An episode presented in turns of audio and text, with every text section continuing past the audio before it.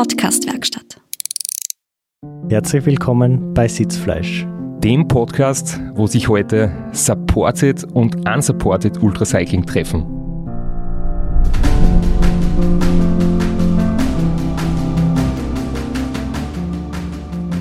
Ja, das haben wir auch noch nie geschafft. Ein Intro, das eigentlich schon alles vorwegnimmt. ja. Ich bin, muss sagen, wirklich etwas aufgeregt für die heutige Folge. Wir wagen uns da ein komplett neues Thema. Das Thema Unsupported Ultracycling finde ich unglaublich faszinierend und wir haben heute da einen, einen richtig guten Gast bei uns. Und wir sind beide komplett blank. Ich noch mehr als du, du hast wenigstens ein paar Notizen. Ich bin heute komplett, äh, ich werde nur staunend daneben stehen und äh, mir das anhören einmal, was da so los ist in dem Sport. Ja, vorbereitet habe ich doch einiges, aber natürlich ohne eigene Erfahrung. Also nur aufgrund von Geschichten, die man liest und Podcasts, die man hört und Sachen, die man halt mitverfolgt. Aber ja, bevor wir jetzt halt wirklich ähm, eintauchen ins Thema Unsupported Racing, haben wir noch ein paar kleine Updates. Wie geht's dir, Flo? Du warst jetzt ja, ich weiß nicht, nennen wir es Trainingslager oder war es Radurlaub? Bei mir kein Unterschied vom Tempo und vom Umfang her, aber äh, ja, war, war traumhaft. Habe echt noch die Indoor-Saison um zwei Wochen hinauszögern können. War jeden Tag draußen, kurz, kurz.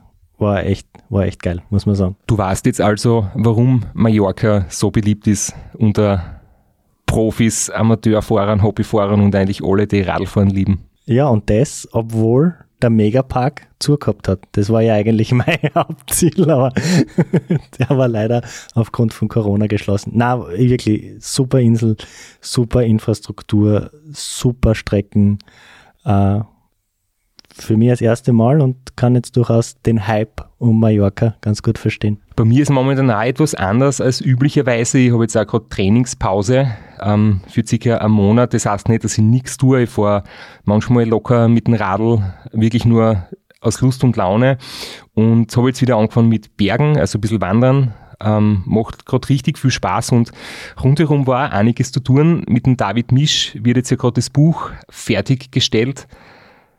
1024 auf der Jagd nach dem perfekten Tag ist der Titel.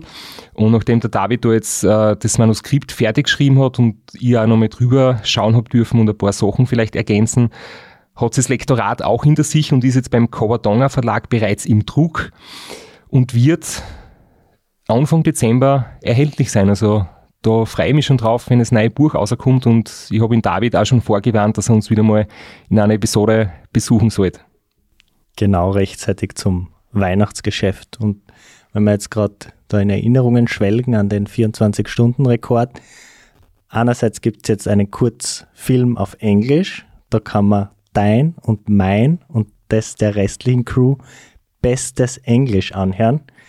Uh, wir haben uns wirklich sehr bemüht. Es hat einige Takes gebraucht, um so ein halbwegs fehlerfreies Englisch rauszubringen.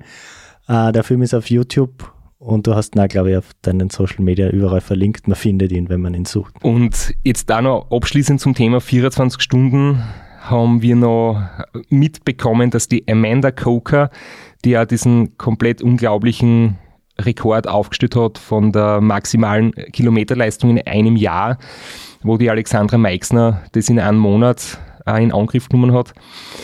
Sie hat jetzt als erste Frau über 500 Meilen genau genommen 820 Kilometer geschafft in 24 Stunden bei einem Rekordversuch. Und sie wird es nicht hören, aber an dieser Stelle verneigen wir uns vor ihr und gratulieren ihr aufs Herzlichste. Also wirklich auch eine Schallmauer durchbrochen. Vielleicht sollten wir nochmal unser bestes Englisch auspacken für eine kleine Gratulation. Na, unglaubliche Leistung. Ich habe das auch, das war medial ganz gut aufbereitet. Ich habe das ein bisschen verfolgt. Äh, perfekte Strecke, muss man fast sagen. Also zwei U-Turns, aber dafür 23 Kilometer Kerzen gerade und Topf eben. Gerade einmal drei Höhenmeter auf 23 Kilometern. Äh, gut vorbereitet, gut exekutiert, guter Rekord und schauen wir mal, wie lange er steht, weil der letzte Frauenrekord ist ja nicht einmal ein halbes Jahr gestanden, also da ist äh, der Kampf ziemlich hart. Die letzte Bestleistung war von der Isabel Pulver aus der Schweiz, das hat sie auch im Sommer aufgestellt Und ja, das hat ihm nicht so lange gehalten. Ich hoffe, dass meine 1000 Kilometer noch ein bisschen länger stehen. Aber ja, wie gesagt, jetzt sind wir in der Off-Season und dazu, Flo, hast du auch noch was zum Sagen? Du hast deine Off-Season angesprochen. Ich habe ja keine richtige Season gehabt, deswegen habe ich auch keine richtige Off-Season, aber man kann trotzdem für die Off-Season jedem Athletic Greens empfehlen, weil das auch in der Off-Season, wo ja Regeneration im Mittelpunkt steht und die Speicher wieder auffüllen, äh, Athletic Greens genau das Richtige ist. Einen Löffel, um sie alle zu beherrschen, steht, steht in meinen Notizen dazu. Also da ist wirklich alles drin, 75 Vitamine, Spurenelemente, Mineralien und alles zertifiziert.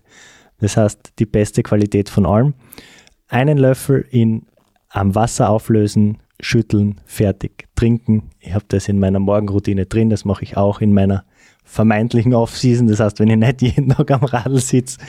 Und das hilft bei der Regeneration, das füllt die Speicher auf, gibt einem die richtige Energie, nicht nur für eine bevorstehende, lange und finstere Indoor-Season, sondern auch für die ganz normale Immunabwehr. Man fährt ja doch in die Arbeit, man pendelt in öffentlichen Verkehrsmitteln und nicht nur Corona geht um, sondern auch der gemeine, gute alte Schnupfen. Und den will man sich auch nicht unbedingt holen, wenn man irgendein Ziel im Sommer hat und äh, auf keine Woche Training verzichten kann. Deshalb holt euch jetzt euer Athletic Greens Jahresabo unter www.athleticgreens.com slash Sitzfleisch. Wenn ihr den Link, den ihr auch in den Show Notes findet, benutzt, kriegt ihr auch einen Jahresvorrat an Vitamin D und fünf praktische Travel Packs gratis dazu. Ja, und mittlerweile ist unser Gast eingetroffen. Wir haben gerade die Tür im Studio gehört und ein Geräusch von einer Fahrradkette, das da abgestellt worden ist. Ja, diesmal ohne Special Effekt, aber es ist tatsächlich passiert, nur während wir unsere Werbung eingesprochen haben. Er hat dein Handy geläutet und wir haben unseren heutigen Gast im Innenhof abgeholt und er ist tatsächlich heute, die fleißigen Instagram-Follower werden es schon wissen, von München mit dem Rad nach Graz gekommen, nur für unseren Podcast. Obwohl wir das Aufnahmegerät ausgeschickt haben und dann ist die Antwort gekommen eigentlich, warum machen wir es nicht persönlich? Das wäre doch eine schöne Trainingsfahrt, obwohl es eigentlich trainingsfreie Zeit ist. Und ja, ich glaube, du bist mitten in der Nacht gestartet, oder? Und jetzt am ähm, späteren Nachmittag in Graz angekommen. Und auf jeden Fall mal, ja, herzlich willkommen bei uns, Ulrich Bartholmös. Herzlichen Dank euch. Danke für die Einladung.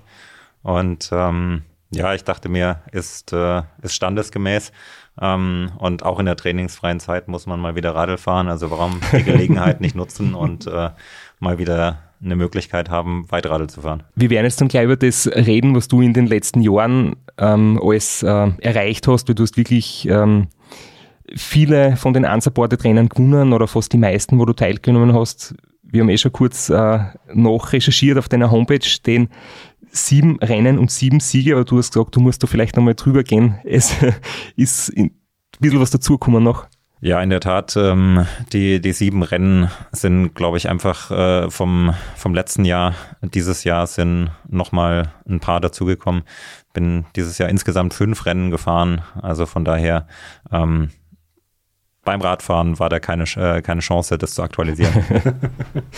Aber bitte erzähl uns noch kurz, wie du hergefahren bist. Die knapp 34 Kilometer von München nach Graz. Ja, ich bin gestern Abend ähm, kurz nach halb zwölf äh, in München gestartet und äh, dann Richtung Süden, Südosten ähm, einfach los. Mir eine vergleichsweise flache Route gesucht, weil äh, eben trainingsfreie Zeit eigentlich und äh, mir gedacht, äh, das wird ein bisschen eine lockere Fahrt.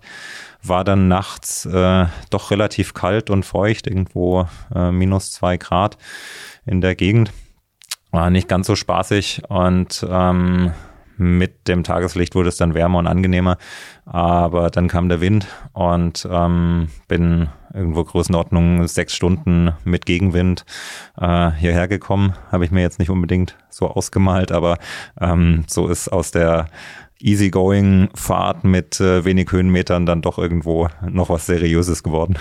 Das war jetzt ja schon ein kurzer Einblick in das, was für dich eigentlich also die großen Herausforderungen sind bei den Unsupported-Rennen. Ich finde, das, was du machst, ich bin ja ein, ein Follower von dir auf Instagram und habe das die letzten Jahre mitverfolgt und falls es irgendwann einmal Menschen gegeben hat, die die Meinung vertreten, dass unsupported Rennen auf einem sportlich nicht so hohen Level ähm, vielleicht absolviert werden, ähm, da sagst du, dass das absolut nicht so ist. Man findet auch von dir alle Leistungsdaten.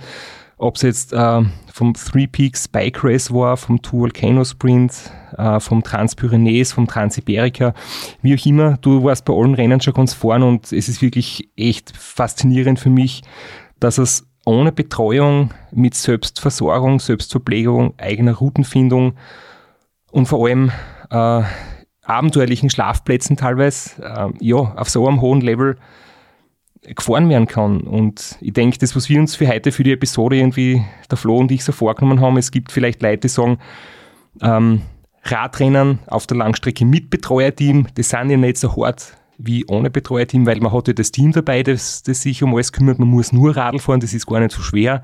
Und dann gibt es vielleicht andere, die sagen, unsupported Rennen sind sportlich nicht so hochwertig. Und wir werden heute einfach auf die Besonderheiten von beiden Sportarten eingehen, weil das sind, glaube ich, ganz unterschiedliche und jede für sich, jede Disziplin für sich wirklich herausfordernd und, und auch schön. Und bevor wir uns jetzt da gleich komplett in die Details verzetteln, Vielleicht kannst du ganz kurz, grob einmal beschreiben, was so ein Unsupported Rennen ausmacht. Was ist überhaupt ein Unsupported Rennen wo beginnt Unsupported Ultracycling für dich und was sind so die, die Hauptcharakteristika? Ja, also grundsätzlich, was, äh, was unsupported meint, ist, äh, dass man das komplette Rennen aus eigener Kraft und ohne externe Hilfe ähm, zu Ende bringt und äh, ohne externe Hilfe meint, dass man eben nicht von Personen unterstützt wird, äh, die man kennt, sondern dass man ausschließlich auf Ressourcen zurückgreift, ähm, die public available sind, also auf die jeder zurückgreifen kann. Man kann in einen Radshop gehen, der geöffnet ist, man kann ein Hotel nutzen, was geöffnet ist und so weiter. Ähm, man kann aber eben nicht ähm, bei Freunden schlafen oder, oder was auch immer, ähm, sondern muss sich äh, an offen oder an öffentlich äh, äh verfügbare ähm, Ressourcen halten. Und ähm, es gibt ein ganzes Set an Regeln, das ähm, der Mike Hall 2012, 13 mal niedergeschrieben hat und äh, dazu auch ähm, etliche YouTube-Videos gemacht hat, wo das äh, sehr, sehr im Detail ähm, erklärt wird. Und es ist sehr facettenreich, ähm, sehr vielschichtig, ähm, sehr spannend, aber für mich persönlich ähm, die große Faszination ähm, an dem Sport, so wie ich ihn lebe, ist es einfach ähm, dass du irgendwo losfährst und dass du komplett auf dich allein gestellt bist, dich um alles selbst kümmern musst, um Essen, um Pannen, um Schlafen, um was nicht alles. Ähm, und das zusammenzubringen eben mit einer mit einer guten sportlichen Leistung, das Ganze halt auch unter, unter einem Performance-Aspekt zu machen.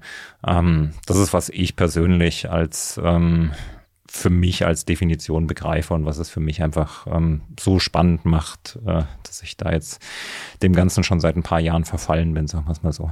Und das auf sich alleine gestellt sein, das beginnt ja eigentlich, soweit ich das jetzt überblickt habe, schon vor dem Rennen. Es gibt ja nicht einmal eine fix vorgegebene Route, sondern eine bestimmte Anzahl, je nach Rennen, an Checkpoints, die man passieren muss und es gibt einen Start- und einen Zielort.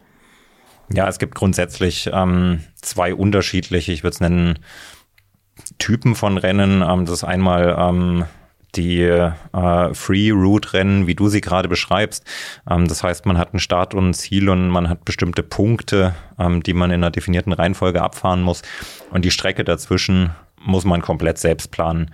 Und ähm, das ist mitunter ein immenser Aufwand der schon vorm Rennen da einfach in die Vorbereitung reinfließt.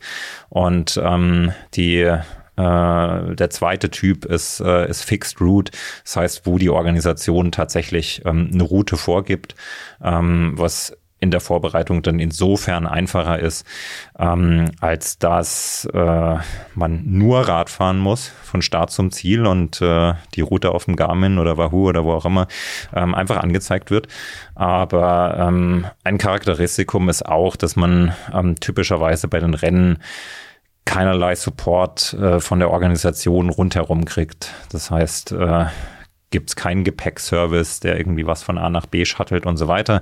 Ähm, das heißt, auch solche Logistikthemen muss man einfach für sich selbst organisieren und äh, das macht die Vorbereitung ähm, in den allermeisten Fällen einfach relativ time-consuming, aber ähm, das gehört halt zum Programm und irgendwo ähm, gehört es damit auch so ein Stück weit zum Spaß dazu.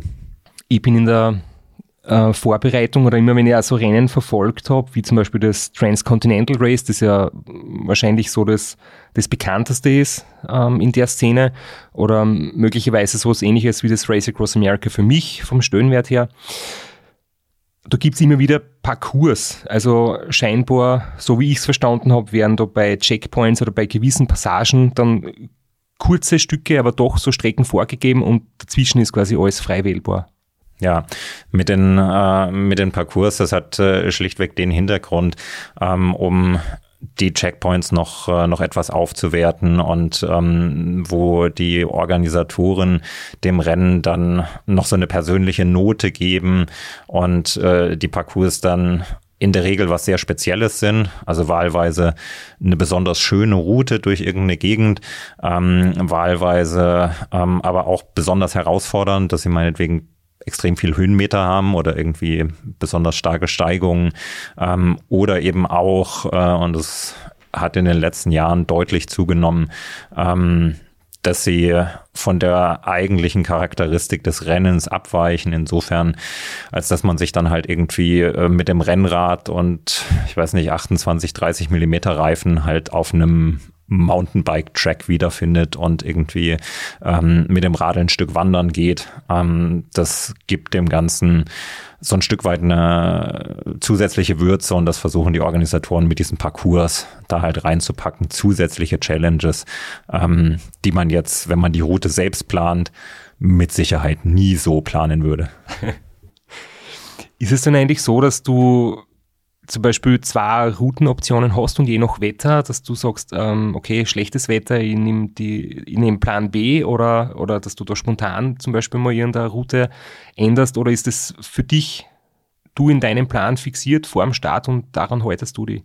Weil du hast ja immer wieder mal die Option zum Beispiel mehr Höhenmeter kurz oder die Berge umfahren und mehr Kilometer zu machen zum Beispiel. Ja, ich kenne tatsächlich Leute, ähm, die das in die Richtung treiben und dann tatsächlich ähm, zwei oder drei Routen ähm, einfach vorhalten für wie auch immer geartete Eventu Eventualitäten. Ähm, ich persönlich investiere vorneweg so viel Zeit in die Planung, ähm, dass ich mir das vorneweg schon überlege, was passiert, wenn und bei welchen Konditionen. Und ähm, ich gehe mit einer fix und fertigen Route ähm, ins Rennen und ich habe dann auch äh, sozusagen nichts in der, in der Tasche stecken oder in der Schublade, was ich dann noch rauszauber, sondern mir ist es wichtig, irgendwo einen fixen Plan zu haben und an den mich dann auch ähm, zu halten und äh, das durchzuziehen. Und ich glaube, das kann man in der Vorbereitung ganz gut machen, wenn man sich da schon sehr, sehr intensiv damit auseinandersetzt und recherchiert, äh, dann für mich persönlich zumindest komme ich immer irgendwo dabei raus, dass ich am Ende eine Route habe. Nach was für Kriterien suchst du dir die Route aus? Also ich komme jetzt selbst aus dem, aus dem Radurlaub und es ist auf fremden Straßen in fremden Ländern nicht immer so einfach zu erkennen, wo ist viel Verkehr, wo ist wenig Verkehr, wie ist der Straßenbelag, wie sind die Autofahrer um einen herum. Äh, oder suchst du dir einfach die kürzeste Strecke mit den wenigsten Höhenmetern, um möglichst schnell zu sein? Ähm, das ist eine Wissenschaft für sich und ich glaube, da gibt's ähm, gibt's keine Pauschalantwort oder keine Kurzantwort. Ähm, es fängt schon damit an, dass in gewissen Ländern äh, gewisse Straßen für Radl gesperrt sind. Und das erkennst du typischerweise ähm, an den Nummerncodes oder den Buchstaben vorneweg. Und äh, das musst du aber selber rausfinden. Das musst du recherchieren. Und wenn das äh, Rennen irgendwo durch äh, zehn Länder geht, dann musst du das halt irgendwie für zehn Länder rausfinden und äh, musst dich damit auseinandersetzen, auf welchen Straßen ist es erlaubt zu fahren oder eben auch nicht. Ansonsten gibt's gibt's Penalties. Und ähm, es ist extrem facettenreich was man ähm, mit einkalkuliert oder was ich mit einkalkuliere und mir dann überlege, ähm, ich persönlich stehe eher auf Klettern. Also ich nehme lieber einen Berg als ein flaches Stück, ähm, einfach weil es mir deutlich besser liegt, weil ich in den Bergen deutlich stärker bin. Und ähm, ich meine, das ist viel ausprobieren und in den letzten Jahren hat sich da einfach rausgestellt, ähm, für mich persönlich, wenn ich solche Routen wähle, auch wenn sie herausfordernd sind, in der Regel ist es so, dass ein Höhenmeter mehr dann auch irgendwo die Strecke ein Stückchen kürzer macht. Und ähm, dann kann man davon ausgehen, dass andere Teilnehmer vielleicht den Berg eher umfahren, als den irgendwie zu klettern. Und ähm, ich tun eher klettern, ähm, aber das eben auch nicht in jedem Fall. Also man muss sich auch anschauen, wie ist die Auffahrt, wie ist die Abfahrt, ähm, auch das irgendwo versuchen rauszufinden, ähm, wie einfach Straßenbeläge und solche Sachen sind. Und äh, da verbringt man, wenn man 2000 Kilometer plant oder 4000 Kilometer plant, verbringt man den einen oder anderen Abend damit, sage ich mal so. Ich würde ja noch gern fragen, wie das mit der Ernährung ist, weil das ist ja, so wie ich das immer in meinen Wettkämpfen erlebe, einfach ähm, ein ganz wesentlicher Schlüsselfaktor, damit du wirklich alles, was dein Körper an, an Fitness quasi zur Verfügung hat, wirklich auch mobilisieren und ausschöpfen kannst. Und jetzt ist es ja bei deinen Rennen so, dass du entweder du nimmst teilweise was mit, was aber begrenzt ist, weil du willst ja nicht zu viel Gewicht haben, oder du musst halt in, in öffentlich zugängliche Shops gehen, also Tankstellen, äh, Fastfood-Restaurants, Supermärkte oder so, weil die Strategie, wie zum Beispiel der David Misch und ich beim Race Across Italy 2013 gefahren sind, da hat es dieses Regelwerk nicht in dem Maß gegeben, da hat es nur gegeben, äh, Race Across Italy normal, also so halt wie ich mit, mit Support-Team oder ohne Team und wir haben da im Training für ihn ein paar Flaschen in Schuhe versteckt, äh, bei, so einem, bei so einem Rastplatz zwischen den, zwischen den Bänken. Und das war überhaupt kein Problem. Also das hat dieses äh, Regelwerk nicht so streng gegeben. Aber das ist ja bei euch natürlich, oder so wie du das jetzt betreibst, äh, streng verboten, dass man da quasi sich selbst irgendwo was hinterlegt oder so die Bohr anlegt. Das heißt, ähm, wie kannst du dich da gut versorgen? Oder wie stark, wie groß ist die Unterversorgung und dass du trotzdem nur einigermaßen leistungsfähig bleibst? Ja, in der Tat, ähm, die Ernährung ist, ist definitiv der, der limitierende Faktor. Also ihr betreibt Ernährungsprotokolle und ihr wisst immer genau, wie viel hast du, hast du zu dir genommen. Ähm, das weiß ich in der Regel nicht mal, wenn ich esse.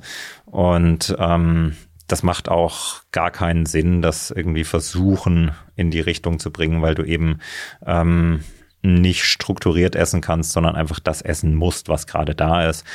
Und ähm, auch das bringt ab und an mal irgendwo Herausforderungen mit, dass du halt dann nichts findest, ähm, was, äh, was gerade offen hat oder dass irgendwo da ein Laden sein sollte, aber der ist nicht mehr da. Und ähm, dann kommst du in die Unterversorgung, sowohl was, äh, was Ernährung als auch was irgendwo Getränke angeht. Und ähm, das kann dann dazu führen, dass du einfach, äh, I don't know, wie lange, im Zweifel auch ein paar hundert Kilometer halt einfach komplett leer fahren musst, weil es einfach, ähm, einfach nichts gibt oder dass du komplett dehydrierst, weil es gibt einfach kein Wasser. Ähm, und äh, das ist part of the game. Damit, äh, damit musst du umgehen, damit musst du, musst du klarkommen können. Ähm, und äh, das sorgt sicher nicht ähm, für die, ähm, für die Leistungs, äh, Leistungssteigerung oder dass du da irgendwie besonders ähm, konstant fährst. Ähm, aber am Ende, ich habe die Erfahrung gemacht, man muss halt konstant essen und äh, man muss immer schaufeln, wenn man die Gelegenheit hat. Und äh, solange man sich da so ein bisschen dran hält, ähm, dann funktioniert es zumindestens bei mir relativ gut. Ich glaube aber auch, weil ich damit gesegnet bin, dass äh, ich sag mal, ich habe einen Schweinemagen. Ich kann halt einfach alles reinpacken und ähm, das wird bestmöglich verarbeitet.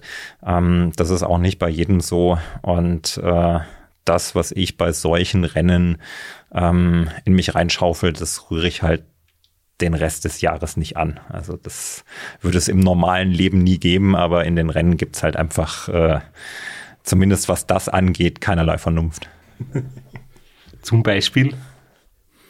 Ja, ich hatte, ähm, ich hatte mir für die, für die Transiberika vor, äh, vor zwei Jahren, 2019, ähm, hatte ich mir tatsächlich einen Ernährungsplan vorbereitet ähm, und ähm, hatte Fastfood-Restaurants ähm, recherchiert und ich wollte dem Ganzen irgendwo ein bisschen, bisschen Abwechslung beimischen. Und dann gab es halt einen Tag gab es McDonalds, den nächsten Tag gab es äh, Burger King und dann gab es Pizza Hut oder irgendeine Pizza. Ähm, und äh, das war sozusagen die, ähm, die Abwechslung auf der Speisekarte. Und ähm, für mich zählt primär, ähm, es muss bei mir extrem schnell gehen, muss extrem effizient sein. Das heißt, alle Einkäufe in einem Rennen ähm, mache ich an Tankstellen oder versuche ich an Tankstellen zu machen. Ähm, das ist relativ kostspielig, aber einfach zeiteffizient, deutlich effizienter als ein Supermarkt. Und ähm, Fastfood-Restaurants sind deutlich effizienter als irgendwie ähm, eine lokale Küche, auch wenn man natürlich dann irgendwo äh, viel von den von den Kulinarie, äh, Kulinaritäten äh, irgendwo auch verpasst, ja. Das klingt ein bisschen wie Mai-Ernährung im Betreuerauto beim ersten Ram, bei dem ich dabei war, da habe ich mich ungefähr so ernährt. Könnte schlimmer sein weil du gesagt hast, äh, Ernährung ist sehr wichtig, man muss aufpassen, nicht unterversorgt zu sein, nicht dehydriert zu sein. Mir ist jetzt äh, zur Geschichte, die du jetzt heute durchgezogen hast, nämlich mit dem Rad von München nach Graz, nur eine Geschichte eingefallen, eine Anekdote. Vor vielen Jahren sind ein Trainingskollege und ich in Graz gestartet und wollten nach München Radl fahren. Ähm, Grund der ganzen Reise war die Eurobike. Da hat Specialized in München quasi ähm, ein paar Mitarbeiter und ein paar eingeladene Gäste versammelt, um von München nach Friedrichshafen zur Eurobike zu fahren. Und ich habe gesagt, passt, auf die Frage hin, ob ich mit dabei bin, habe ich gesagt, ja natürlich, aber ich fahre schon gleich von Graz mit dem Rad nach München und dann weiter zur Eurobike. Und mein Kollege hat gesagt, er ist auch dabei. Ich lasse den Namen jetzt absichtlich weg. äh, wir haben um 16 Uhr ausgemacht, wir starten in Graz und er ist dann beim Treffpunkt gewesen und war halt völlig fertig. Der hat einfach die Nacht durchgemacht, hat richtig Party gefeiert und war überhaupt nicht fit und hat dann richtig unter dem Partyspaß der letzten Nacht gelitten und wir sind dann halt trotzdem gestartet. Nach einer Stunde hat er gesagt, er ist so schlecht, er kann fast nicht mehr in Fronleiten und in Wald am Schoberboss, das ist so nach vier Stunden, hat er gesagt, er hat Sekundenschlaf, als es dämmerig geworden ist und dann hat er sich noch irgendwie auch mit Tankstellen, Shops und Cola und Energy Drink und so weiter. Also ähnlich wie du wahrscheinlich, nur wir hätten eigentlich was mit dabei gehabt, aber weil ihm so schlecht war, er nichts anderes vertragen, hat er sich nur bis Salzburg durchkämpft und da ist er dann in der Früh eingestiegen in den Zug bis München und dann bin ich nur allein weitergefahren, aber war eine, eine coole Reise. Und da haben wir schon so einen ganz kleinen Vorgeschmack gekriegt, wie das ist, wenn du in der Nacht unterwegs bist und nicht äh, Team dabei hast oder jemanden, mit dem du reden kannst oder wo du eben die Versorgung hast, wo du alles selbst äh, mitführen musst oder einkaufen musst und in der Nacht haben wir da wenige Shops offen oder, oder die wenigsten, vor allem nicht auf kleineren Bundesstraßen. Ja, war auch für mich, wo ich nüchtern und fit gestartet bin, eine ziemliche Challenge.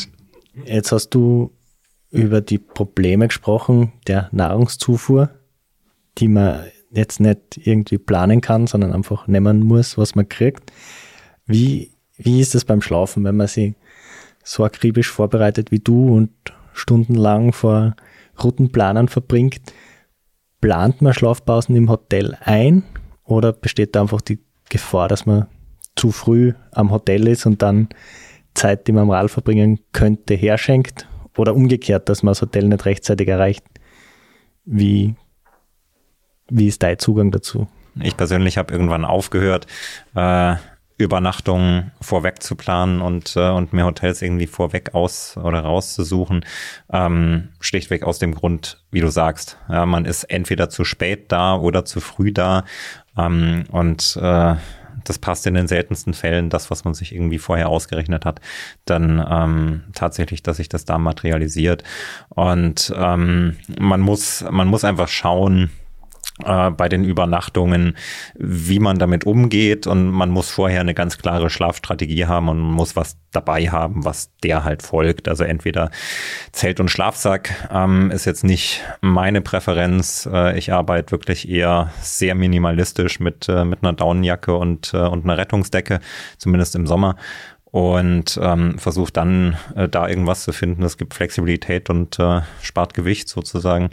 Aber man muss sich vorher überlegen, ähm, wann muss man ins Hotel und aus welchen Gründen. Also wenn ich ähm, mit Powerbanks fahre, dann muss ich früher oder später ein Hotel anfahren, um, um einfach die Geräte wieder aufzuladen. Und ähm, das kann man grob einplanen ich habe aufgehört, ähm, mir in speziellen Regionen äh, irgendwo äh, äh, Hotels zu markern, sondern fokussiere mich mal eher drauf, ähm, Regionen zu identifizieren, wo es einfach keine Hotels gibt. Weil typischerweise ähm, sind die Checkpoints auch so gelegt, dass äh, die Rennen jetzt in den seltensten Fällen irgendwie durch Metropolregionen führen, sondern das führt in der Regel eher durch abgelegene Gegenden. Und ähm, da kommt es halt einfach vor, dass es, also in, in den seltensten Fällen gibt es überhaupt Hotels, sondern es sind dann halt eher Pensionen oder irgendwie sowas. Ähm, heißt, man hat so gut wie nie eine 24-Stunden-Rezeption. Und ähm, umso sage ich mal, mehr ab vom Schuss das wird, umso schwieriger wird es dann auch.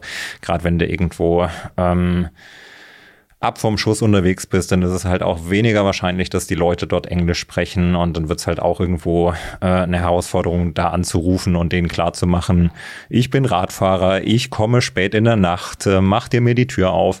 Ähm, das entwickelt dann irgendwo nochmal nochmal seinen eigenen Spaß, aber ist halt auch irgendwo ähm, Teil der Herausforderung. Ähm, wenn man ein Hotel braucht, dann muss man da halt einfach äh, ein Stück weit flexibel sein und im Zweifel halt eher um acht, um neun in Hotel, Pension, whatever gehen und ähm, dann halt kurz zu schlafen oder so lange zu schlafen, wie man halt irgendwo will. Ähm, und dann halt mitten in der Nacht, wieder loszuziehen und sozusagen das irgendwo ähm, aus dem normalen Biorhythmus rauszuziehen und sich da einfach den Gegebenheiten anzupassen, was man halt irgendwo ähm, an überdachten Übernachtungsmöglichkeiten ähm, mit Dusche und Bett halt irgendwo bekommen kann. Ich habe mir die Frage nämlich vorbereitet und immer gedacht, soll ich das fragen oder ist das äh, peinlich, weil es eine dumme Frage ist, nämlich wie man zu Check-ins kommt mitten in der Nacht, weil ich habe das selber noch nie gemacht, dass ich jetzt um zwei in der Früh spontan ein Zimmer brauche, aber du hast das jetzt eh gerade gesagt, dass das eben meistens nicht funktioniert weil 24-Stunden-Rezeption wird es wahrscheinlich in den USA öfters geben, weil das ist dort irgendwie in der amerikanischen Kultur verankert, dass sehr viel 24-7-Service gibt, aber bei mir daheim in Grauert an der Mur findest kein Zimmer um zwei in der Nacht und in Graz wird es, glaube ich, dünn. Ja, man muss das, äh, muss das natürlich irgendwo insofern ein Stück vorausplanen. Ähm, und in der Regel weiß das ja irgendwie schon am Nachmittag vorher, dass du irgendwie ähm, in einem Bett schlafen willst und irgendwie duschen willst. Und ähm, dann gibt's zwei Möglichkeiten, die irgendwo ähm, verhältnismäßig äh, zuverlässig sind. Ähm, Option eins: du rufst dort direkt an und versuchst dich irgendwo zu erklären. Ähm, das ist das Pragmatischste. Ähm, Option zwei und auch das kann irgendwo ähm, erfolgversprechend sein. Je nachdem, was es für eine Unterkunft ist, ähm, marschierst du da einfach hin. Also ich habe äh, auf der Transiberica dieses Jahr zum Beispiel ähm, in Braganza in Portugal, wo ich unbedingt schlafen wollte, ähm, ein Hotel gesucht und Braganza war komplett ausgebucht. Das billigste Zimmer waren, glaube ich, 400 Euro. Und ähm, ich wollte zwei, drei Stunden schlafen und Geräte laden. Und ähm, das war weit weg von meinem Budget. Und ähm, es gab dann äh, ein Ibis-Hotel, aber das war ausgebucht. Und ähm, ich bin dort einfach hingefahren in der Nacht um zwei und ähm, bin da reinmarschiert und äh, der Nachtwächter oder wer auch immer ähm, da an der Rezeption saß, dann habe ich gesagt, hier habt ihr ein Zimmer und die hatten ein Zimmer, obwohl es irgendwie auf Booking.com ausgebucht war. Und ähm, da kann man Glück haben. Und äh, auch das kann man irgendwo einfach, einfach probieren. Aber klar sollte man irgendwie versuchen, es mit einem Vorlauf von irgendwie ein paar Stunden sich zu organisieren. Dann hat man da in der Regel auch Möglichkeiten und Glück. Das war jetzt so mal ganz grob der der Abenteueraspekt, den wir zwar eigentlich gar nicht kennen, der für uns besonders faszinierend ist, aber du hast ja gesagt auch, du möchtest das mit Performance fahren und genau die Performance hat sich der Straps ausgesucht, um da ein bisschen einmal einen Vergleichswert zu haben, um, um zu sehen, wirklich unter all den Umständen, die du gerade beschrieben hast, wie beeindruckend deine Performance am Rad auch ist, zusätzlich. Also Ulrich und die haben uns ja vor, dem, äh, vor der heutigen Aufnahme schon per E-Mail und am Telefon einmal ähm, ein bisschen abgesprochen und halt ähm, eben haben uns darauf geeinigt, dass wir es beide als super Idee finden, das Three Peaks Bike Race und das Race Around Austria zu vergleichen. Die haben sehr ähnliche Distanz, sehr ähnliche Höhenmeter und eine sehr ähnliche Finisher-Zeit eigentlich. Und über das Race Around Austria haben wir eh schon sehr viel erzählt. Vielleicht ähm, kannst du mal ganz kurz einen Abriss geben, wie das Three Peaks Bike Race funktioniert, von wo bis wo und äh, wie der Modus ist und dann schauen wir uns die, die Zahlen dazu ein bisschen an. Ja, ähm, ich bin 2020 gestartet. Ähm, da ist es von Wien äh, nach Nizza gegangen und äh, Three Peaks namengebend meint, ähm, dass es äh, drei Peaks, drei, ähm, drei alpine Pässe ähm, als Checkpoints gibt und die ändern sich jedes Jahr. Und ähm, 2020, als ich gefahren bin, ähm, war das der Großglockner hier in Österreich, war das ähm, der Col du Sarnetsch ähm, in der Schweiz und ähm, war das der Mont Ventoux. Ähm, und diese drei Pässe ähm, galt es eben mit einer selbst zu wählenden Route, also war ein Free Route Event, ähm, zu verbinden und ähm, dann gab es äh, irgendwo um die Checkpoints, bei zwei Checkpoints gab es, glaube ich, noch so einen kleinen Parcours. Ähm, der dann halt mandatory zu, zu absolvieren war und ähm, das Ganze eben auch ähm, unsupported und äh, ja, das waren so die, die wesentlichen Charakteristiken äh, vom, vom Three Peaks.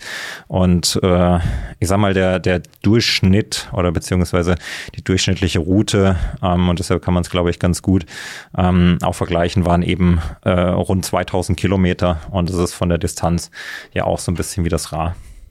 Das Schöne ist ja, das habe ich in der Einleitung auch schon gesagt, dass bei dir solche Dinge alle auf Strava sind. Also ich überlege schon, ob du vielleicht der Dritte sein solltest, den ich auf Strava folge.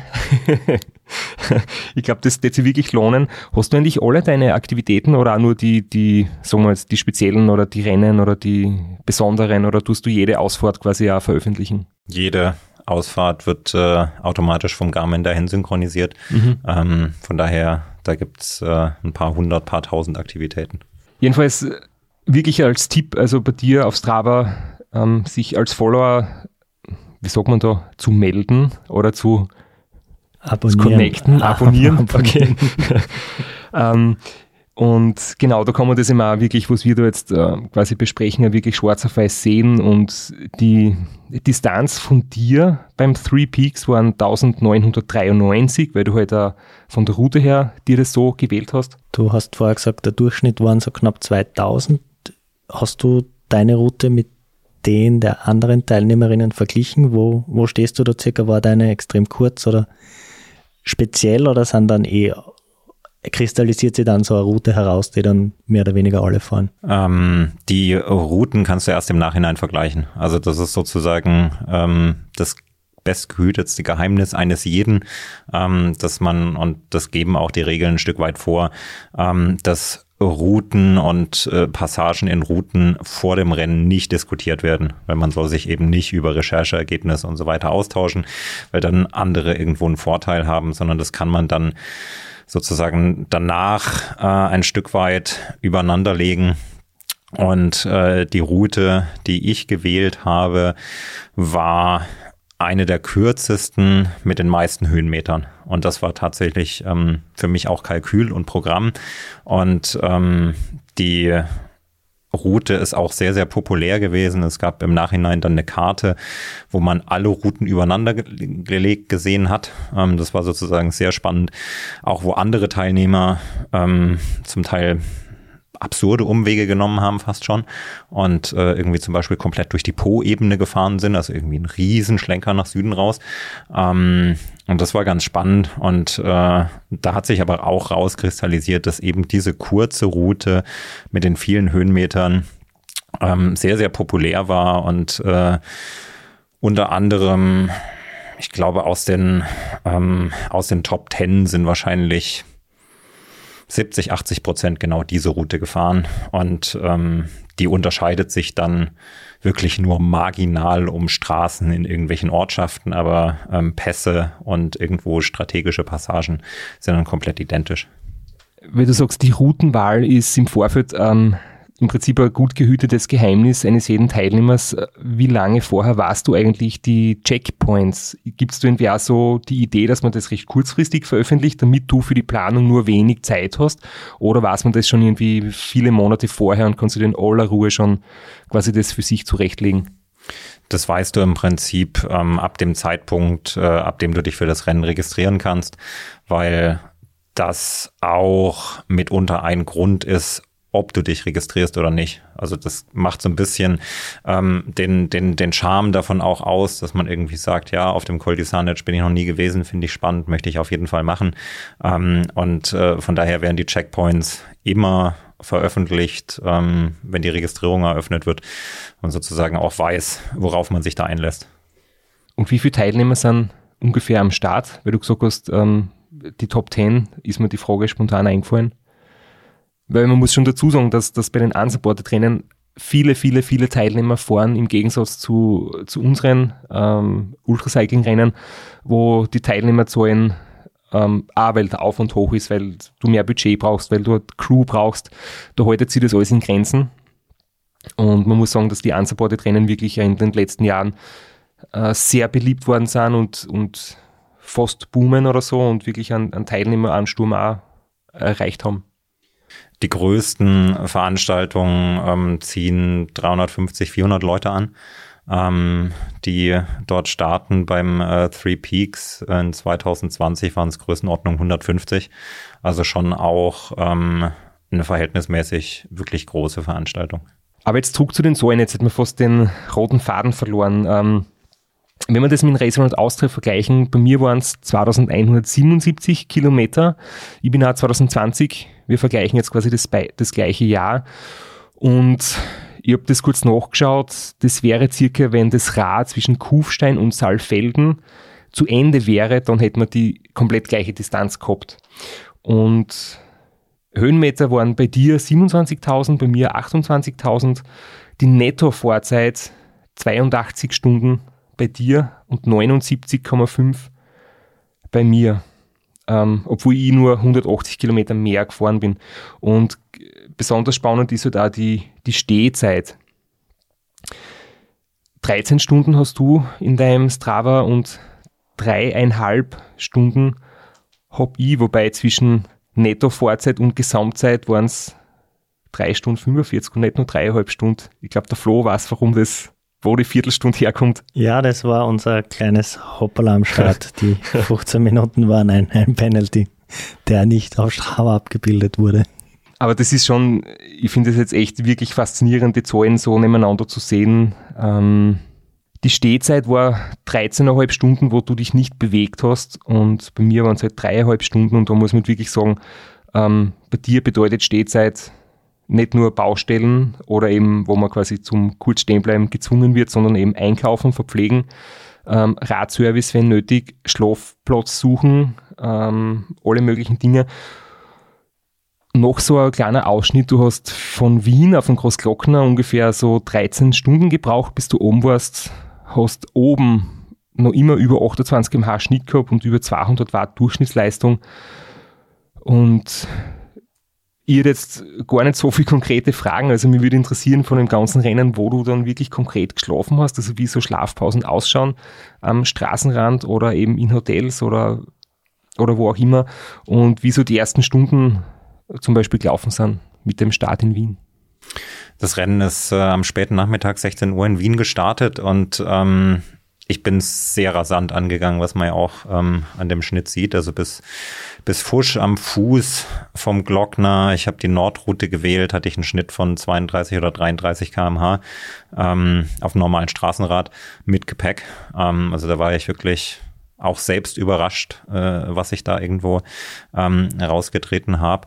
Und ähm, ja, zum Thema Schlafen, also die erste Nacht versuche ich typischerweise oder eigentlich nicht versuche, sondern ähm, die erste Nacht fahre ich immer komplett durch.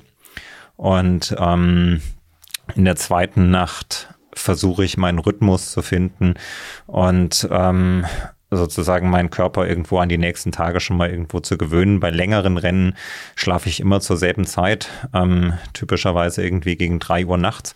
Ich versuche so die kältesten Stunden der Nacht äh, irgendwo auszuklammern und nicht zu fahren und die Nacht damit irgendwo ein bisschen zu verkürzen und ähm, in der zweiten Nacht ähm, habe ich dann das, äh, das erste Mal geschlafen ähm, in der Schweiz in irgendeinem kleinen Dorf nach dem, nach dem Albula-Pass. Und ähm, da habe ich äh, knapp 30 Minuten geschlafen und ähm, bin dann weiter. In Summe hatte ich am Ende eine Schlafzeit von, äh, von zwei Stunden 45 Minuten ähm, auf knapp vier Tage. Und äh, die haben sich tatsächlich so zusammengesetzt, ähm, dass ich das erste Mal versucht habe, ähm, mit Powernaps zu arbeiten. Habe ich vorher noch nie gemacht, war aber extrem erfolgreich. Ähm, war ich auch sehr überrascht von dem Effekt, den das Ganze hat.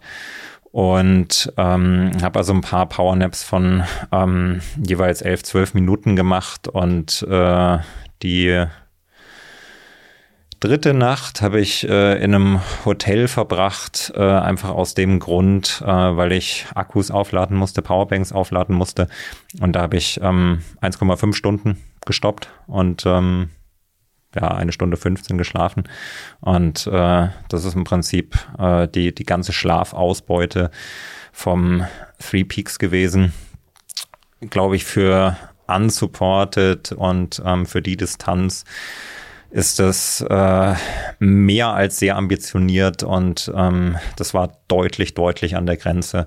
Also ich habe äh, dann 100 Kilometer, 150 Kilometer ähm, vorm Ziel am hellerlichten Tag schwere Halluzinationen gehabt und äh, das ist, glaube ich, oder meine persönliche Erfahrung daraus, ich würde das so nie wieder machen, ähm, weil ich mich einfach einem Risiko ausgesetzt habe. Ich hatte das oder ich meine zumindestens, das in dem Moment noch so halbwegs unter Kontrolle gehabt zu haben. Aber vieles nimmt man natürlich auch nicht wahr oder selbst nicht wahr. Und ähm, ich habe für mich gesehen, dass das machbar ist, dass das darstellbar ist, in vier Tagen so wenig zu schlafen. Und das ist für mich so ein Stück weit abgehakt, Erfahrung gesammelt, ähm, muss ich jetzt beim nächsten Mal nicht nochmal unterbieten.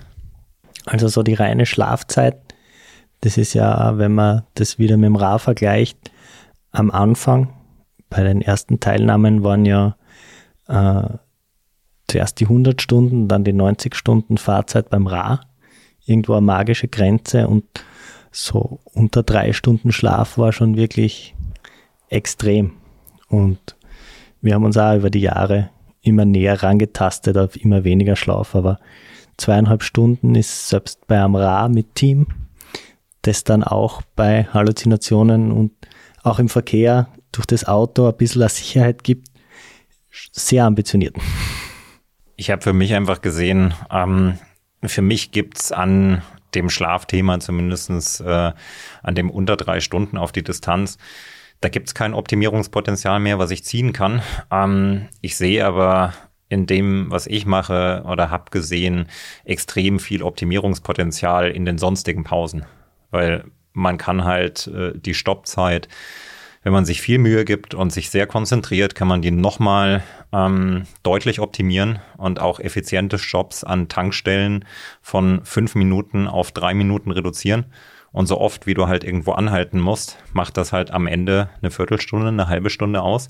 Und ähm, da wird's dann halt schon spannend und da gibt's noch genügend Potenzial, an dem ich halt arbeiten kann und wo ich mich weiterentwickeln kann, dass ich für mich einfach persönlich gesagt habe, finde ich deutlich spannender, da nochmal irgendwo äh, den Rotstift anzusetzen und wegzustreichen, als beim Schlafen wegzustreichen.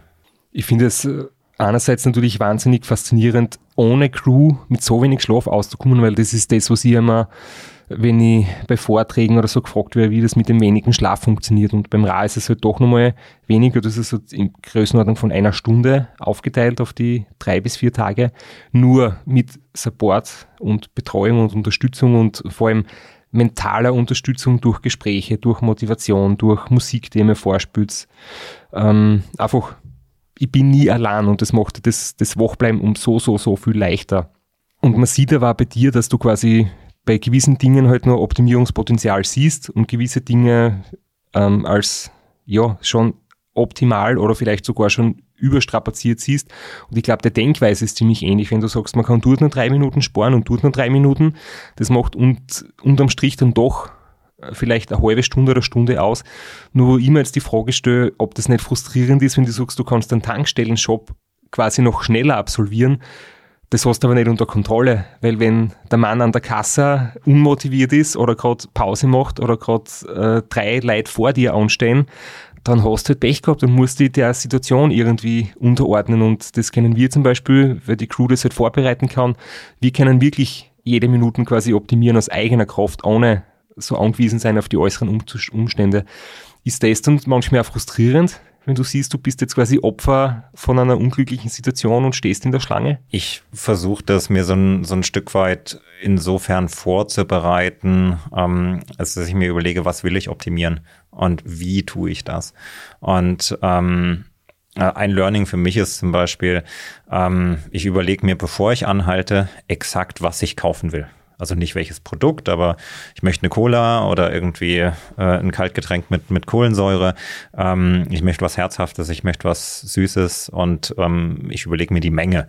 Und dann gehe ich extrem rasant in den Laden rein und greife exakt zu. Und dann wird nicht irgendwie geguckt, ob es daneben noch irgendwie was anderes gibt oder sonst was, sondern gibt es exakt das, das wird gegriffen, raus, zack, weiter.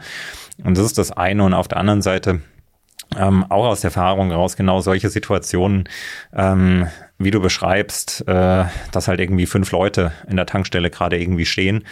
Ähm, dann hat man zwei Möglichkeiten. Äh, entweder man ist halt so leer, dass man jetzt wirklich was braucht, dann hilft's nicht. Fünf Leute hinten anstellen und gut ist es. Ähm, Option zwei, man hat noch irgendwie Reserve für ein paar Stunden, dann zack wieder raus.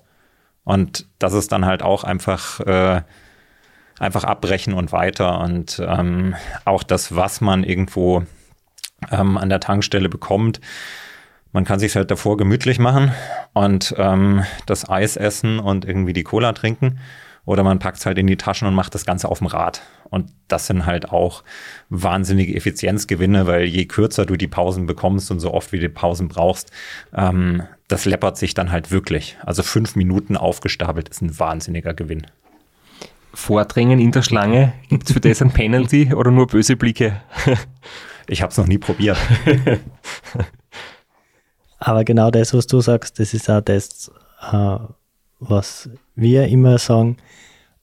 Alles, was man im Sitzen machen kann, kann man auch am Rad fahren. Jedes Gespräch, das man führen kann, kann man am Rad führen. Und sich was in den Mund reinstopfen, das kann man üblicherweise auch am Rad. Dafür muss man nicht am Bordstein sitzen oder auf in einer Bushaltestelle. Ja, und was, ähm, was glaube ich, äh, auch bei dem, bei dem Unsupported noch äh, so, ein, so ein Kunstgriff ist, man muss halt immer fahren und lieber schauen, langsam fahren, auch wenn es einem irgendwie nicht gut geht ähm, und man nicht mehr kann. Ja, meine Güte, dann fährst du halt mal irgendwie 20 Minuten mit 5 km/h bergauf und ähm, tust halt gefühlt gar nichts. Aber die 5 kmh zu fahren ist besser als anzuhalten, weil 10 Minuten angehalten und gejammert, du regenerierst dich nicht, du tust auch nichts für den Geist, es geht dir danach genauso schlecht. Und ähm, selbst sozusagen diese, diese Pausen, ähm, die man sich da irgendwo in dem Moment manchmal wünscht, kann man, wenn man sich irgendwie äh, dazu motiviert bekommt, halt auch am Rad machen und halt 5 kmh fahren. Geht immer noch vorwärts. Allein schon deshalb wäre der Straps, glaube ich, kein guter Unsupported-Fahrer, weil wenn er sich die Pausen nehmen könnte, dann würde sie die manchmal, glaube ich, nehmen, ohne Team im Hintergrund. Ja, das stimmt, das denke ich mir immer wieder. Wobei noch ein zweiter Faktor dazu kommt, das merke ich hin und wieder, wenn, wenn ihr, also mein Team, mich allein fahren lasst, weil ihr einkaufen seid oder tanken oder wie auch immer oder im Stau steht, äh, wenn man allein fahren muss, ist man plötzlich mehr konzentriert, wie wenn du das schützende äh, Team hinter dir hast, weil da fühlt man sich manchmal etwas zu geborgen und gut aufgehoben. Das ist ganz oft eine wichtige Unterstützung und manchmal neigt man dazu, dass man sich zu sehr in Sicherheit fühlt und da ist oft die gezwungene Einsamkeit, ähm, da schaltet sich der Alarmmodus im Kopf irgendwie ein. Was mich zu dem Thema ähm, interessieren würde, Ähm, du sagst ja immer, ähm, supported fahren, dann musst du sozusagen nur auf dem Rad sitzen und fahren.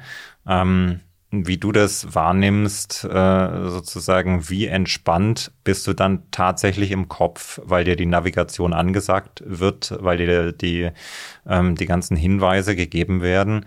Ähm, also wie wenig konzentriert ähm, bist du da an der Stelle tatsächlich, weil ich glaube, das macht beim Thema Schlaf oder beim Thema Müdigkeit, kann ich mir vorstellen, schon auch einen Unterschied aus, ähm, weil ohne externe Hilfe, ich bin im Prinzip permanent beschäftigt.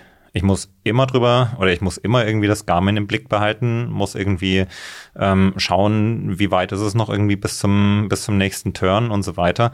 Ähm, ich muss immer drüber nachdenken, wie viel habe ich noch Essen, wann brauche ich wieder was. Äh, ich nehme dann irgendwie das Handy raus, ähm, schaue auf der Karte, wo ist die nächste Tankstelle oder die nächste Möglichkeit.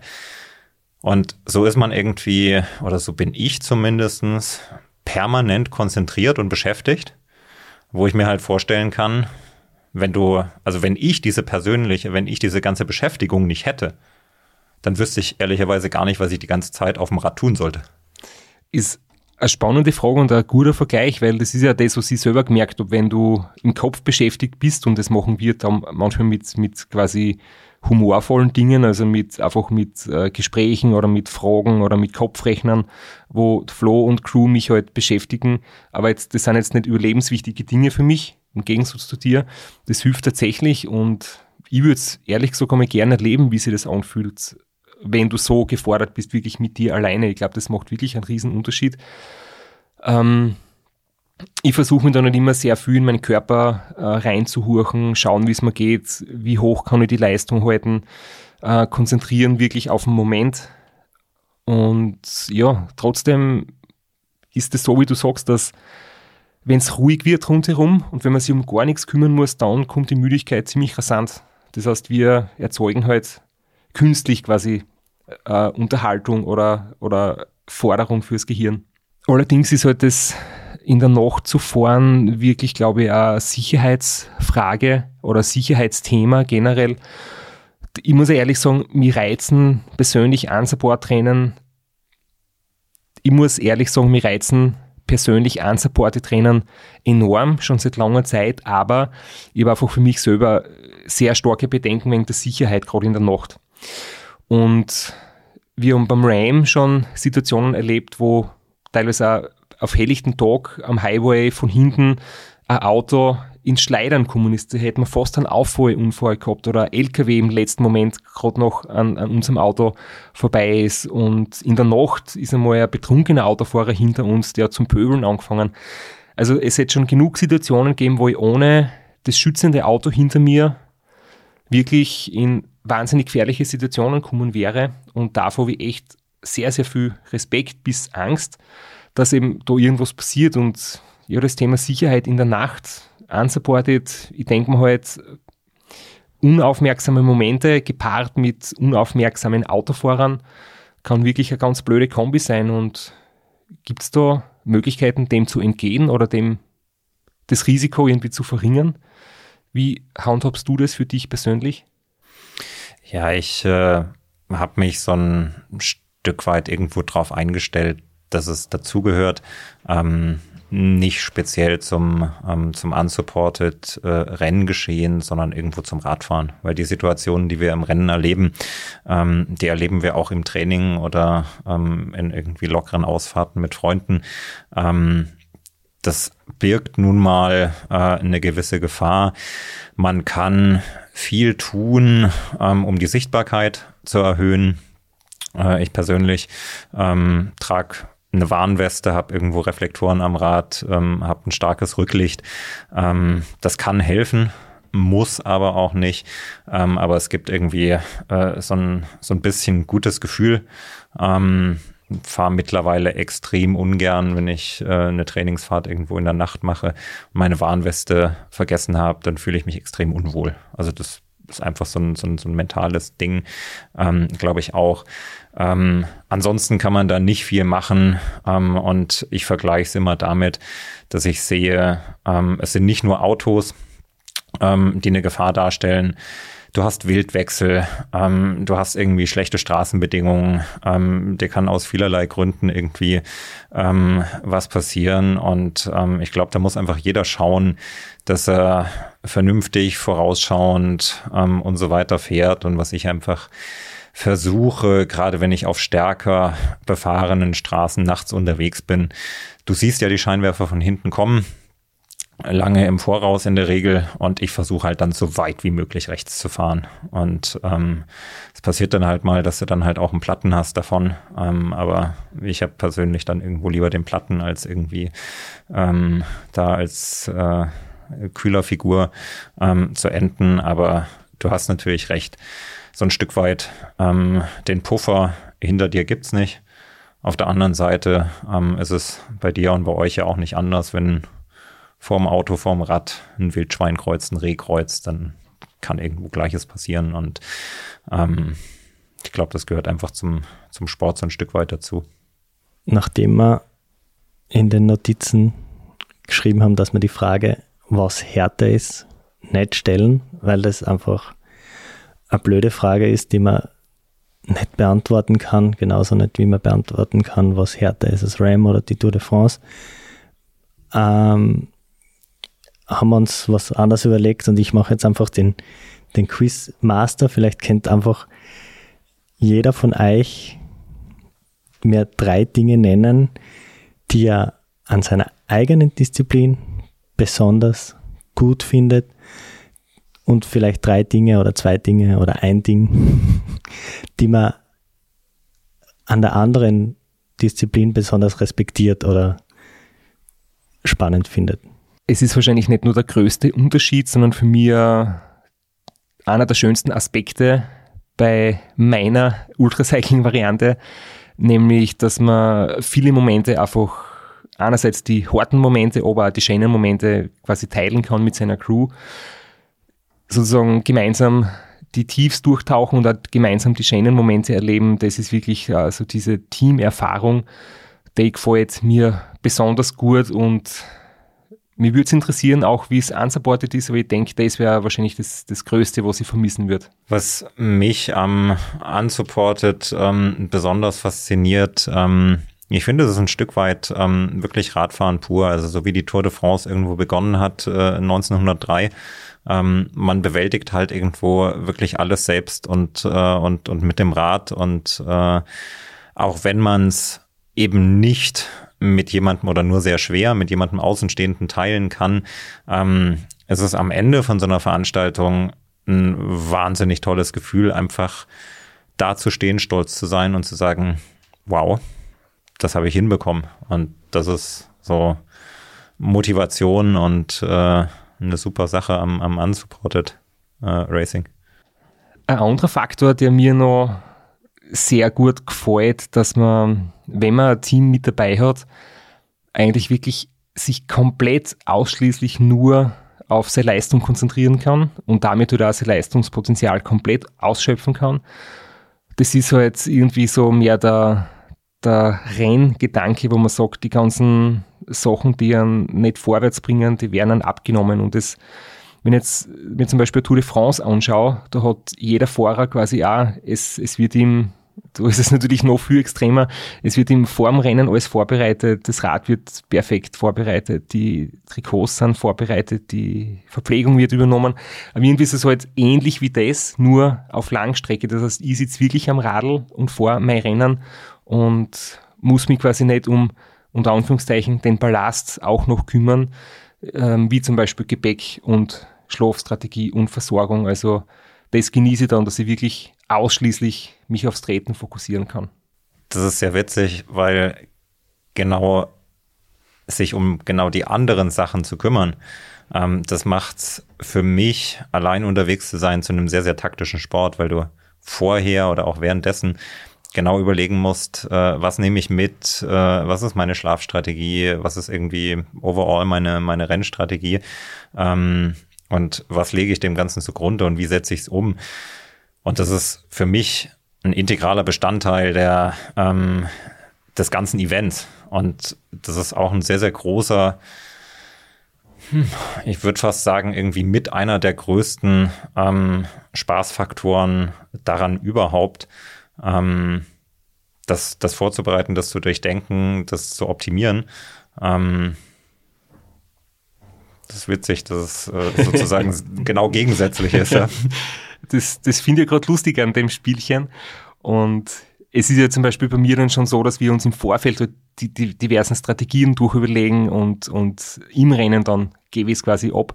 Es ist nicht so, dass ich übers Jahr nicht ähnlich wie du mich, mich vorbereite quasi von der Überlegung, äh, welches Rad, wie viel Betreuer, welches Begleitfahrzeug und so weiter.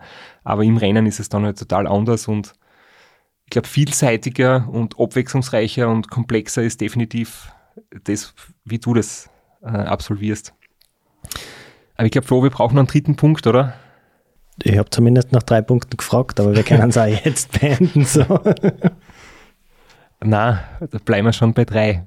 Ja, als dritten Punkt für was anderes, sie glaube ich gar nicht von dem unterscheidet, wie du die unsupported Rennen fährst, nämlich einfach das grundsätzliche Erlebnis in der Natur. Auch wenn jetzt der Idon zum Schlafen einen Kofferraum hat vom, vom Kombi oder ein Wohnmobil im besten Fall, aber generell man ist Tag und Nacht draußen, man erlebt wunderschöne Sonnenaufgänge, Sonnenuntergänge, schönste Landschaften zu den feinsten Tageszeiten und das ist jetzt schon einfach ein unglaubliches Erlebnis, gemeinsam mit dem immer wieder zu merken, ähm, was man körperlich oder einfach wirklich leisten kann und was möglich ist, wenn man ja auch ein gutes Team rund um sich hat, aber natürlich sich ein Jahr gut vorbereitet hat und ja, alles aus sich herausholt.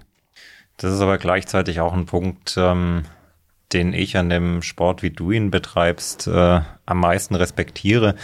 Ähm, und wo ich nicht sicher bin, ob ich mir das selbst zutrauen würde, ähm, wirklich die ganze Zeit äh, die Crew an meiner Seite zu wissen, ähm, weil ich einfach immer wieder Phasen erlebe, ähm, wo ich einfach mit mir und meinem Elend auf Deutsch einfach allein sein möchte und wirklich heilfroh drum bin, ähm, dass niemand da ist und dass niemand mich so sehen muss. Und ähm, das kann ich mir persönlich ähm, überhaupt nicht vorstellen, wie es dann ist, äh, immer jemanden hinter sich zu wissen, gerade weil es für mich, ich glaube, dann auch irgendwie sowas wie ein, wie ein Druck zu empfinden. Weil man hat sich eben so lange vorbereitet und ähm, ich sehe schon, was das für ein Aufwand ist, den ich persönlich betreibe. Und wenn dann irgendwas schief geht, ähm, dann sage ich mir persönlich, meine Güte, dann habe ich persönlich jetzt sehr viel Zeit verschwendet. Ähm, Im Zweifel habe ich irgendwie noch meine Familie etwas strapaziert. Ähm, aber dann zu wissen, dass hinter mir ein Team von x Leuten steht, die dafür Urlaub genommen haben und, äh, weiß ich nicht, auch extrem viel Zeit investieren. Ähm, und ich meine, du hast die Erfahrung ja gemacht, äh, dass du gar nicht irgendwo selbst ein Thema hattest, wo du sagst, äh, du kannst oder du willst nicht mehr, sondern wo es einfach aus medizinischen Gründen einfach nicht weitergeht. Und ähm, da dann irgendwie, ich persönlich würde das so sehr, sehr stark auf mich projizieren im Sinne von, ich habe das zu verantworten und ich habe irgendwie dem Flo seinen Sommerurlaub ruiniert ja, und er musste irgendwie die ganze Zeit von Fastfood leben. Ähm, das also, macht ihm nichts aus. da habe ich einfach unglaublich Respekt vor, ähm, das einfach auch schultern zu können. Ja, man ist seinem Team natürlich auch was schuldig, ja. Das, das stimmt schon. Ich habe ja bei einem anderen Gespräch, wo du Podcast Gast warst, gehört, dass das eben für dich sowas wie eine Drucksituation sein würde vielleicht oder irgendwie so als Ballast, weil du hast natürlich auch sehr viel mehr Budget nötig, du brauchst fast Sponsoren und äh, das Ganze wird jetzt sehr aufwendig, ja. Das stimmt. Es hat dann natürlich viele Vorteile, aber nicht nur. Manchmal hätte ich auch, würde ich mir auch denken, cooler wäre es, wenn jetzt der Flo nicht mich da motivieren will zum Weiterfahren, sondern ich einfach mal Pause nehmen könnte, aber dann wäre ich halt nicht in unter acht Tagen beim RAM durch, sondern in neun, zehn, elf Tagen oder wie auch immer, wenn ich da entscheiden könnt, wann die Pausen sind. Und jetzt hast du schon gesagt, was für dich sozusagen auch das ähm, schwer Vorstellbare ist, wenn du mit Team unterwegs bist. Immer sagen, wo immer wirklich schwer du mit der Vorstellung und wo ich sehr viel Respekt habe, wäre quasi meine eigene Herangehensweise, die ich jetzt seit, seit eineinhalb Jahrzehnten irgendwie antrainiert habe, nämlich wirklich versuchen, so komplett ans Limit zu gehen. Und wenn ich jetzt sagen würde, ich versuche mal ein Unsupported Rennen und ich mache genügend Pausen in der Nacht, damit ich nicht in der Nacht müde bin und gefährlich unterwegs bin und vielleicht den Moment übersehe, wo dann Sekundenschlaf einsetzt oder einfach Halluzinationen kommen, wenn man jetzt ans RAM denkt zum Beispiel. Das soll man natürlich unsupported, wenn möglich, vermeiden. Und wenn ich mir jetzt denke, ich fahre mit mehr Pausen und dann bin ich unterwegs und dann sehe ich plötzlich Strasser auf Platz 3, Bartholmös Platz 1 und irgendwie, weiß ich nicht, wer auf Platz 2 ist, auf jeden Fall, wenn ich da vorne dabei bin, würde ich genau wissen, jetzt erwacht der innere äh, Ehrgeiz in mir und ich möchte jetzt doch kompetitiv unterwegs sein und ich würde wahrscheinlich äh, mein Pausenkonzept über Bord werfen und dann einfach mit so wenig Schlaf versuchen auszukommen, wie ich es vom RAM oder so kenne. Und dann nicht, wie gesagt, einfach Sicherheitsbedenken. Also ich glaube, dass gute Vorsätze, genügend Pausen zu machen, sicher zu fahren, wenn du dann in der Platzierung ganz vorn bist, wahrscheinlich über Bord geworfen werden und davor hätte ich sehr viel Respekt. Das ist ein wunderbarer Abschluss, der auch ein bisschen das Thema für die nächste Folge anteasert. Und zwar so ein bisschen das Verhältnis zwischen Abenteuer, Projekt und Rennen. Ich glaube, das muss jedenfalls noch besprochen werden. Und der Ulrich ist so nett, fährt jetzt mit dem Rad wieder zurück nach München und kommt in zwei Wochen wieder. äh, bleibt da für eine weitere Folge und wir freuen uns drauf. Danke bis jetzt einmal. Danke fürs Kommen. Danke fürs Zuhören. Wir werfen heute die Kaffeemaschine an und melden uns in einer Woche wieder. In zwei. In einer. Na schauen wir mal. Also, ja, ja, passt. Danke, auf bald.